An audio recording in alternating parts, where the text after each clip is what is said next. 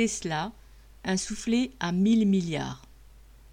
La voiture électrique du groupe Tesla, vendue au prix de base de 43 800 euros, bien plus pour les versions les mieux équipées, est devenue la voiture la plus vendue en Europe.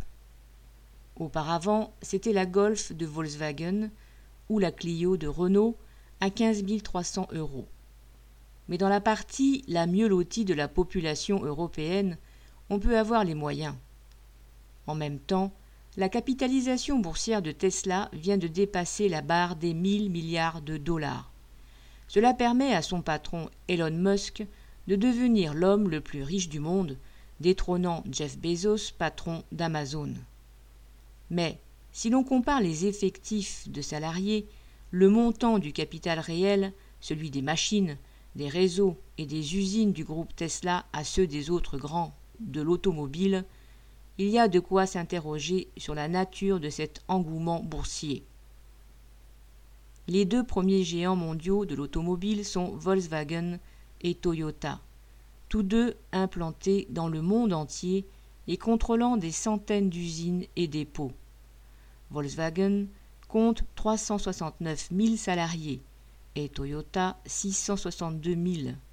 Tesla, avec 70 700 salariés, se situe dans le peloton de queue, non seulement des constructeurs automobiles, mais des principaux équipementiers. Volkswagen ne capitalise pourtant que 150 milliards de dollars.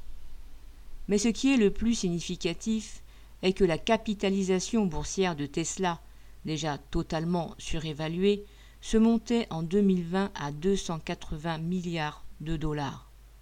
En un an, elle a été multipliée par quatre, sans que l'entreprise ait fondamentalement changé. Tout montre qu'il y a là une envolée spéculative incontrôlée. Ce qui a changé, et s'est démultiplié, est la richesse des grands capitalistes, qui ne savent plus que faire des fortunes qu'ils accumulent sur le travail de milliards de prolétaires. Par leur spéculation, ils font démesurément monter le prix des œuvres d'art, des logements princiers, des yachts et des entreprises qui savent les séduire. Au risque, évidemment, d'un crack financier. Mais que leur importe? Paul Sorel.